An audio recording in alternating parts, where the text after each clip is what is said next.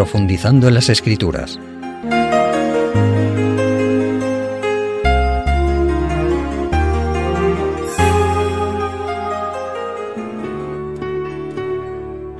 Amigos radioyentes, la vida pasa velozmente y aún si no hemos podido ser todo lo útiles o felices que hubiéramos deseado, Dios nos ofrece una etapa que puede ser hermosa, la jubilación. Si la recibimos como un regalo de Dios, como una nueva oportunidad de desarrollar nuestros dones y talentos y seguir siendo útiles, adaptando nuestra actividad a nuestro estado de salud y posibilidades, puede ser algo maravilloso, como decimos los creyentes, una bendición, para nosotros y para nuestro prójimo. Esa veteranía activa prolonga nuestra actividad mental y física, y también nuestra experiencia puede ser útil, como decíamos, para los demás. Hoy los mayores viajan más que los jóvenes y no hay duda que el contacto con otras culturas nos enriquece, enseña y relaja.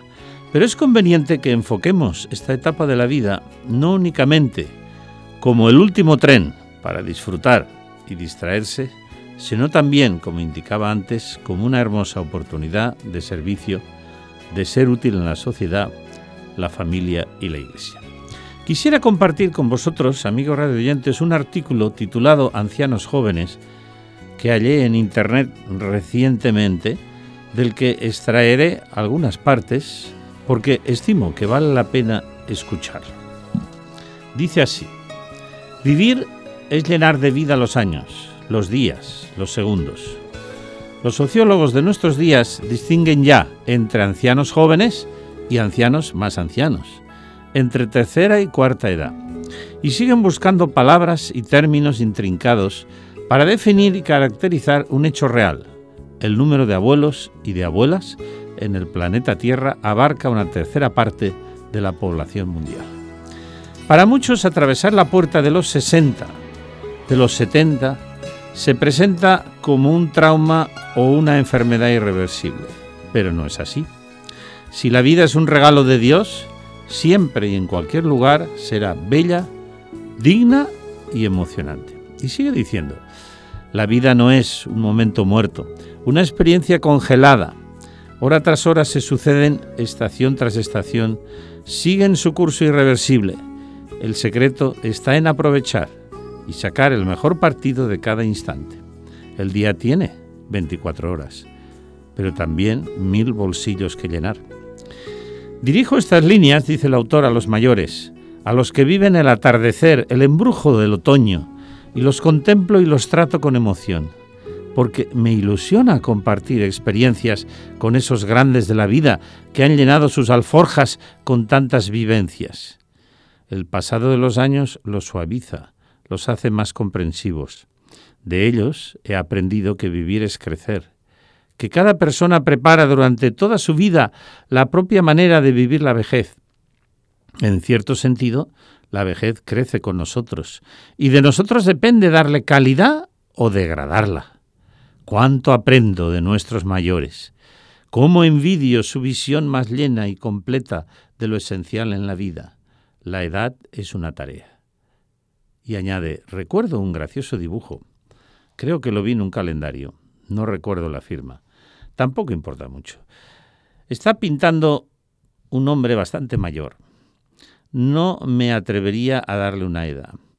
Sentado en una mesa, escribe y firma papeles. A un lado de él aparece un pequeño bloque de hojas que llevan por título Memorias. Y a su izquierda un enorme bloque de pliegos con un cartalito Proyectos. Qué verdad tan grande. El hombre comienza a envejecer cuando sus recuerdos son mayores que sus proyectos. El día en que el reloj se para y corren las agujas hacia atrás, se muere. En ese momento se tira la vida. En ese instante se firma la sentencia de muerte. La edad es una tarea. Estoy convencido. Vivir es más que añadir días o sumar momentos. Vivir es llenar de vida los años, los días, los segundos. No hay peor vejez que la que uno mismo se impone. Señor, ayúdame a envejecer así. Y termina diciendo la presencia de tantas personas mayores de edad es un don, una riqueza. No todos llegan a esas edades. Aprendamos de esos atletas de la vida. A mí me encantó ese escrito y por eso lo he querido compartir y creo que expresa ideas muy importantes.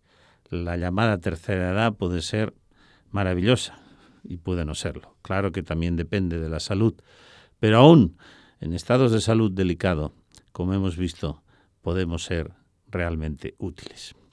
Amigos radioyentes, el rey y salmista David hizo al Señor una petición para esta importante etapa de la vida. Vamos a leerlo en el Salmo 71. Dos versículos, el 9 y el 18. No me deseches en el tiempo de la vejez, cuando mi fuerza se acabe. Señor, no me desampares. Aún en la vejez y las canas, oh Dios, no me desampares, hasta que anuncie tu poder a la posteridad y tu potencia a todos los que han de venir. David, sin duda, amigos radioyentes, contemplaba a los ancianos que le rodeaban y probablemente veía que muchos no eran felices y se sentían abandonados, y pensó en cuando él llegara a esa etapa de la vida.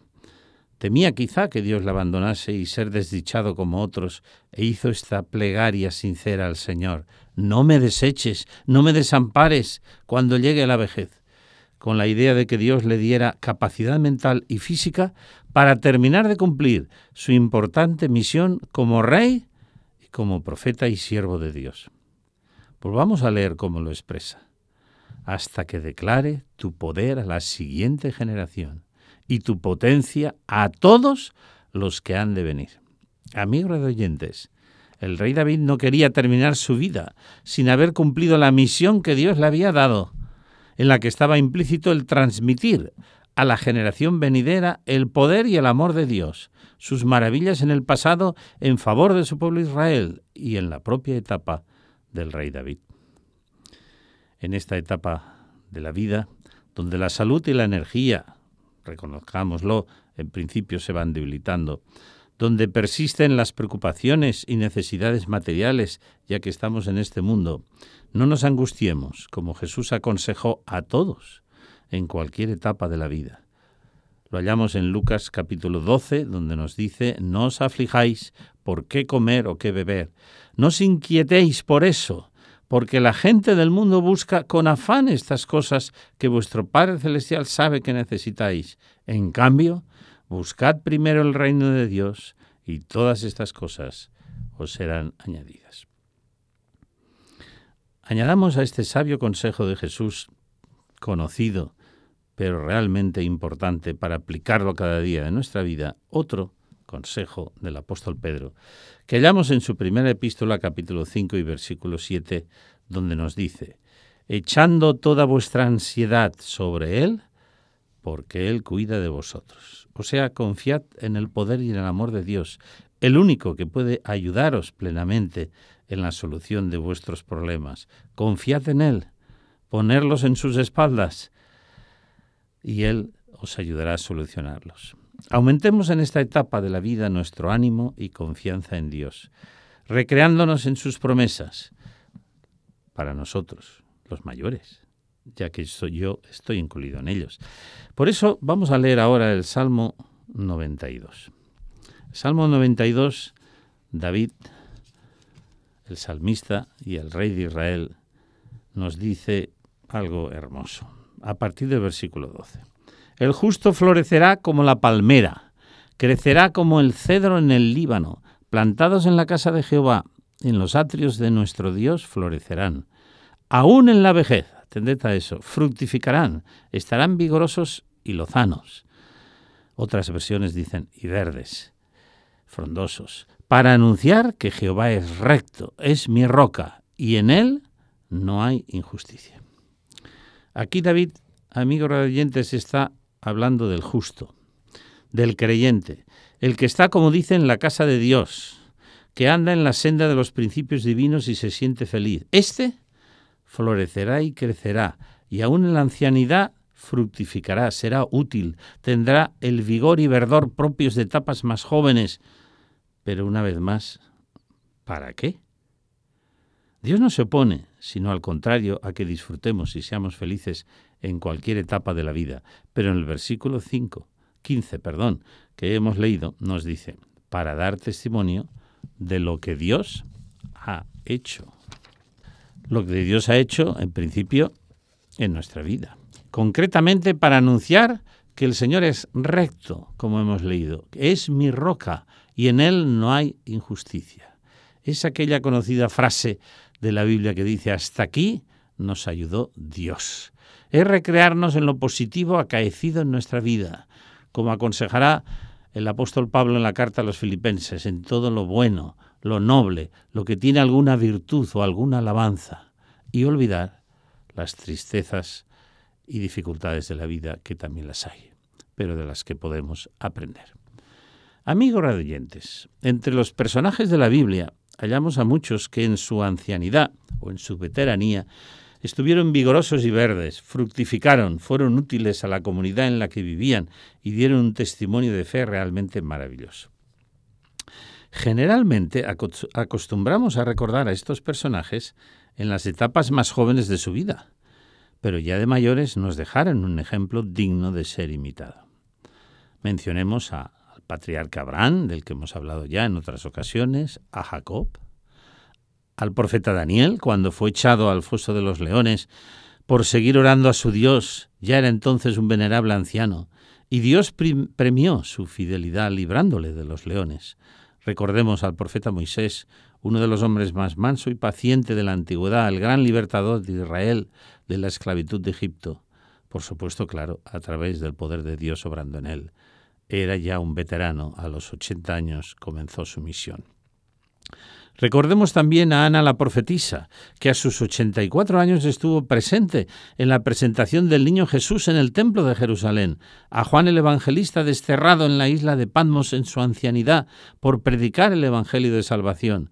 Pensemos en el mismo apóstol Juan, que recibió las revelaciones divinas del Apocalipsis en la citada isla, y a otros muchos veteranos que nos dejaron un valioso ejemplo a imitar dentro de nuestras circunstancias, talentos y posibilidades.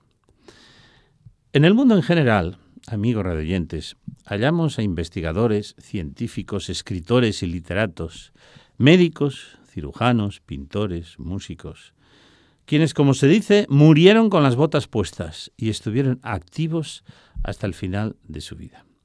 Recientemente en televisión apareció un interesante reportaje de un cirujano adventista del Hospital de Loma Linda, California, quien a sus 93 años realiza tres operaciones semanales a corazón abierto con toda pericia y eficacia. Quisiera también compartir con vosotros un testimonio de la vida real y realmente de actualidad. Personalmente tengo el privilegio de convivir con un grupo de veteranos, más veteranos que yo, que ya lo soy, en quienes se cumple la promesa del salmista David de que aún en la vejez fructificarán, estarán vigorosos y verdes. Todos ellos superan los 80 años con creces. Son personas prudentes y sencillas. Si se les pide colaboración en un área que pueden ofrecerla, lo hacen con gusto. Y lo hacen bien hecho. Si creen que otro más joven puede hacerlo mejor, lo indican. Jamás se quejan son amables, siempre dispuestos. Mirad, alguno de ellos escribe libros y artículos. Otro pinta cuadros y los expone.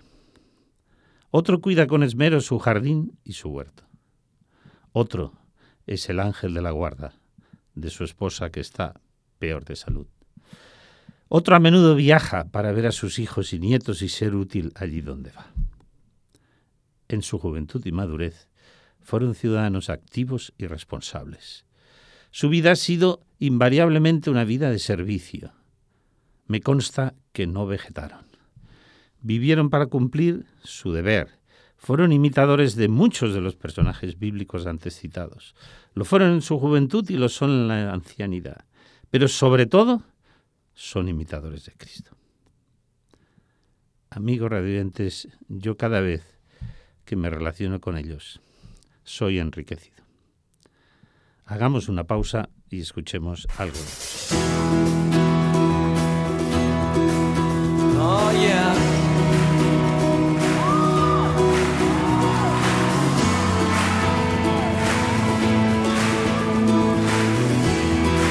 see things for the way they really are. Open our eyes. Open the eyes of my heart, Lord. Open the eyes of my heart.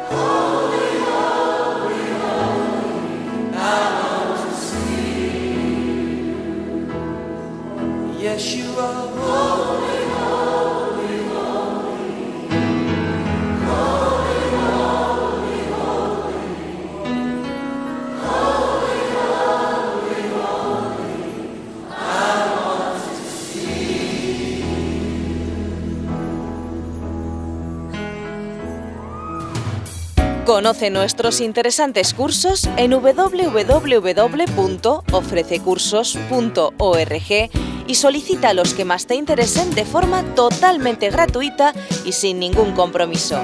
Recuerda www.ofrececursos.org.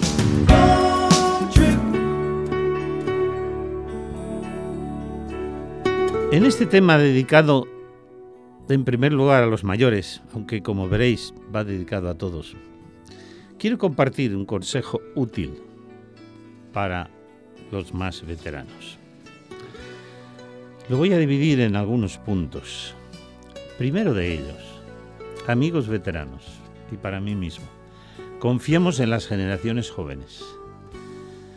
Démosles oportunidad de trabajar, de representarnos, de aportar sus dones y talentos, recordando que todos en nuestros inicios, también en nuestra juventud, cometimos errores y a fuer de ser sinceros, seguimos cometiéndolos ahora en nuestra veteranía. Recordemos el sabio consejo del apóstol Pablo a Timoteo en su primera carta, capítulo 4 y versículo 12, donde le dice, ninguno menosprecie tu juventud. O sea, no permitas que te menosprecien por ser joven, por no tener demasiada experiencia, entre comillas. No hay nada que influencie más negativamente a un joven que el hecho de que se le minusvalore con frases como, bueno, tú no tienes experiencia. O permite que lo haga yo. Cuando tengas el título ya podrás hacerlo. Aún te falta mucho rodaje. O se le humille por los errores que pueda haber cometido. Hay sin duda jóvenes que hasta llegaron a dejar la fe cristiana, porque hubo quienes, aunque haya sido quizá inconsciente o involuntariamente, les humillaron, menospreciaron o trataron con dureza y falta de amor. Otros no alcanzaron sus objetivos en la vida por falta de estímulo de sus padres, familia, maestros y amigos. Segundo consejo, aprendamos a retirarnos a tiempo. En la sociedad, en el hogar y en la iglesia, donde estemos, podemos aplicar este consejo. Retirarse, como hemos visto, no significa pasar a ser un cero a la izquierda, sino seguir siendo útiles a nuestro nivel y circunstancias, pero pasar las responsabilidades mayores a quienes con menos edad tienen una capacidad que los mayores vamos perdiendo y además merecen una oportunidad de mostrar y utilizar sus dones y talentos. Oportunidad también, como se dice hoy, de trabajar. Tercer punto, sigamos orando por los que nos dirigen en la sociedad y en la iglesia. Practiquemos, amigos radioyentes cristianos, más que nunca el ministerio de la oración intercesora en favor de enfermos, familias con dificultades y por nosotros mismos, pero en favor de otros más. Y vamos a leer en la primera carta del apóstol Pablo a Timoteo, en el capítulo 2, en los versículos del 1 al 4. Ahí hay un sabio consejo que yo creo que practicamos todos muy poco. Dice así, exhorto pues ante todo a que se hagan rogativas, oraciones, peticiones y acciones de gracias por todos los hombres, por los reyes y por todos los que están en eminencia, para que podamos vivir una vida tranquila y apacible, con toda piedad y dignidad. Porque esto es bueno y agradable delante de Dios nuestro Salvador, el cual quiere que todos los hombres sean salvos y vengan al conocimiento de la verdad mis amigos, qué frases más inspiradoras, más maravillosas. ¿Lo hacemos? Oramos por los dirigentes, por los políticos, por los dirigentes religiosos, los de la empresa donde estamos, por los miembros de la familia que tienen una responsabilidad.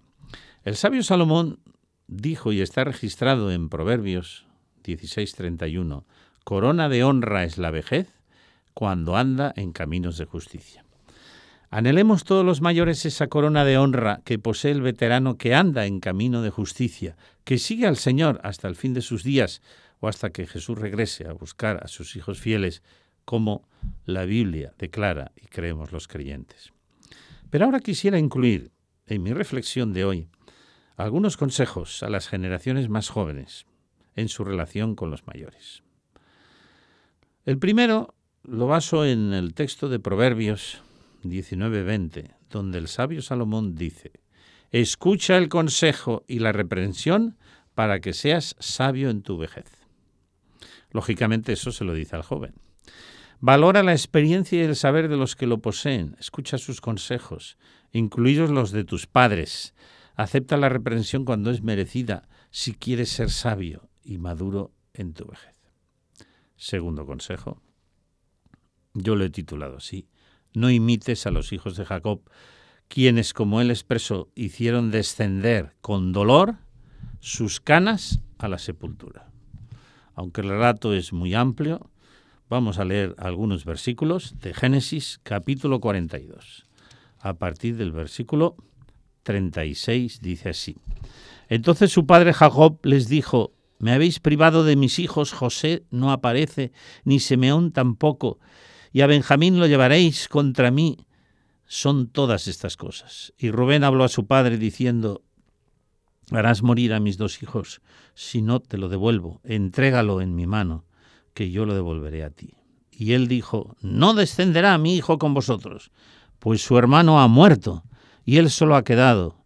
Y si le acontece desastre en el camino por donde vais, haréis, atended la frase, descender mis canas con dolor a la sepultura.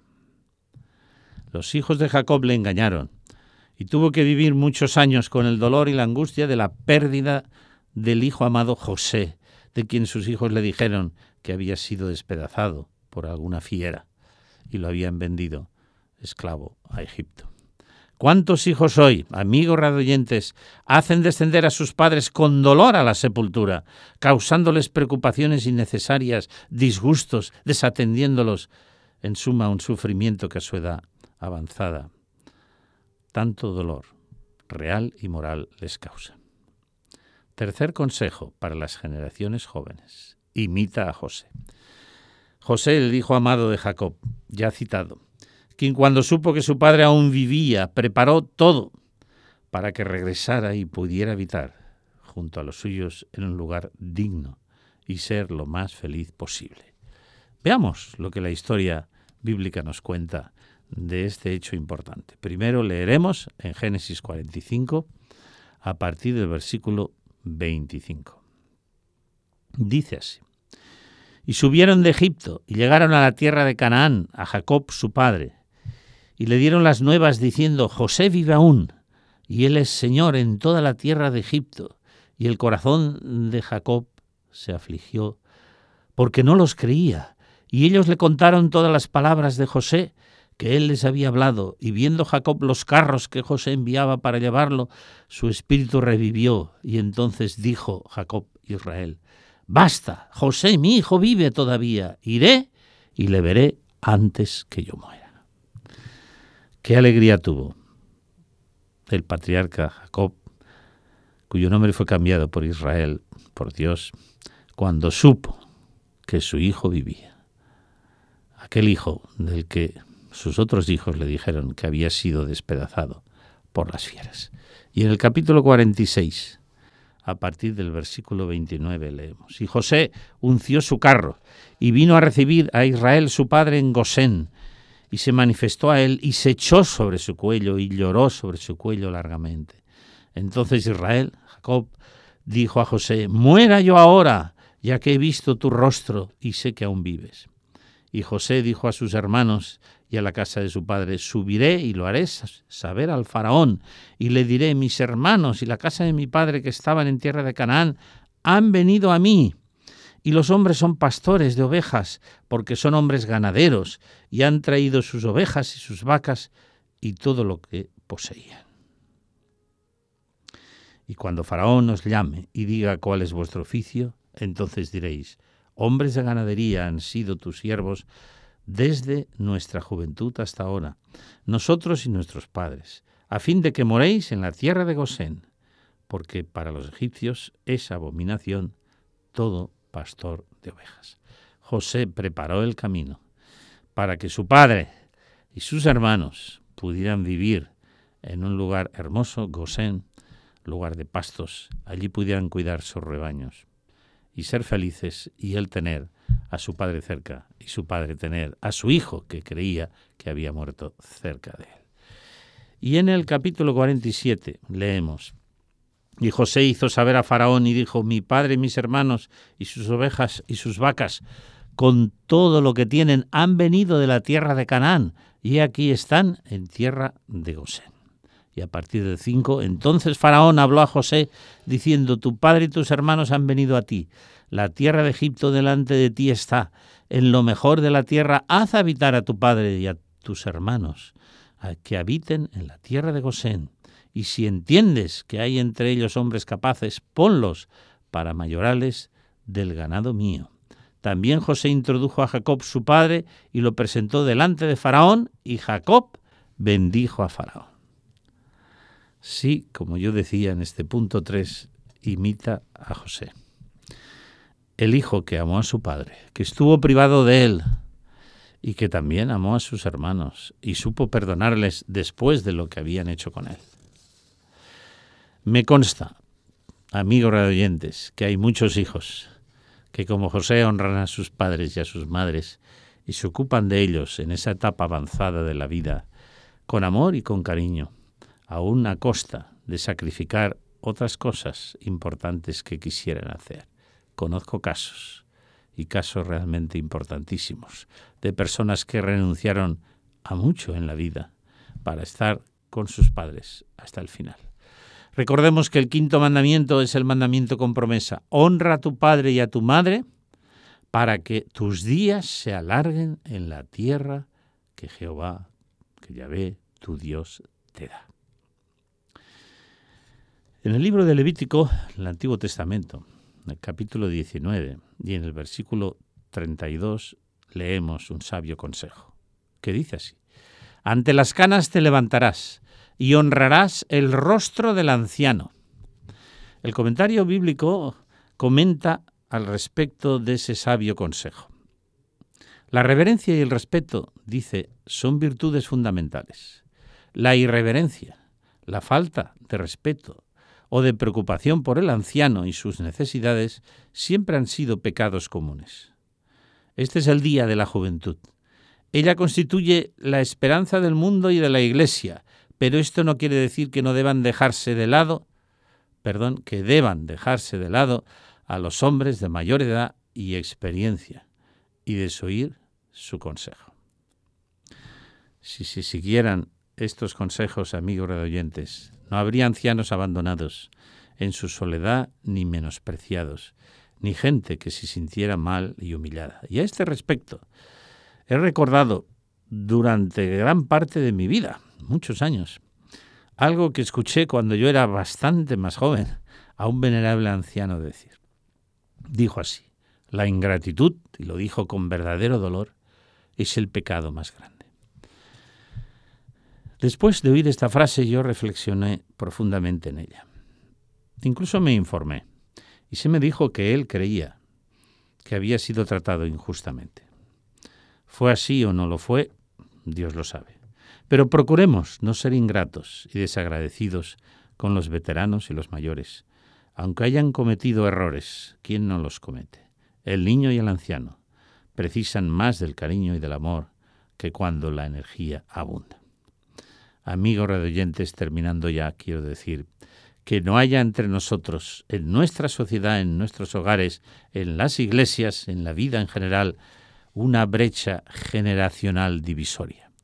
Y si tristemente existiera, que a veces existe, más de las que creemos, que no la hayamos creado nosotros, sino que unidos y amándonos fraternalmente, jóvenes, veteranos y mayores, cumplamos la misión que Jesús nos ha dado a los creyentes, que es una misión doble.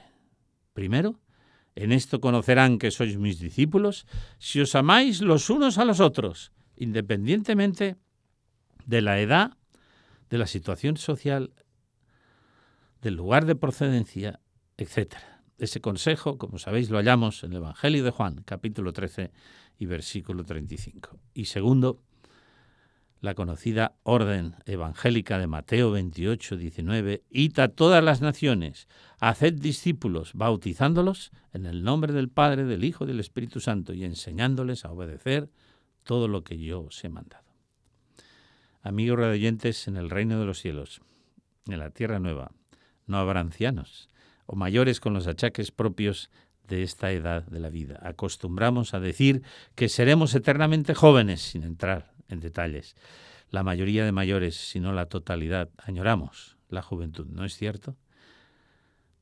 Aprovechemos la etapa de vida que Dios nos da para ser útiles. Terminemos esta reflexión con las inspiradoras y conocidas palabras, Señor, enséñanos de tal manera a contar nuestros días, seamos jóvenes, maduros o ancianos, que traigamos a nuestro corazón sabiduría, que esta sea la oración de cada uno de nosotros, jóvenes, adultos y mayores. Que Dios os bendiga. Hasta el próximo encuentro. Profundizando en las Escrituras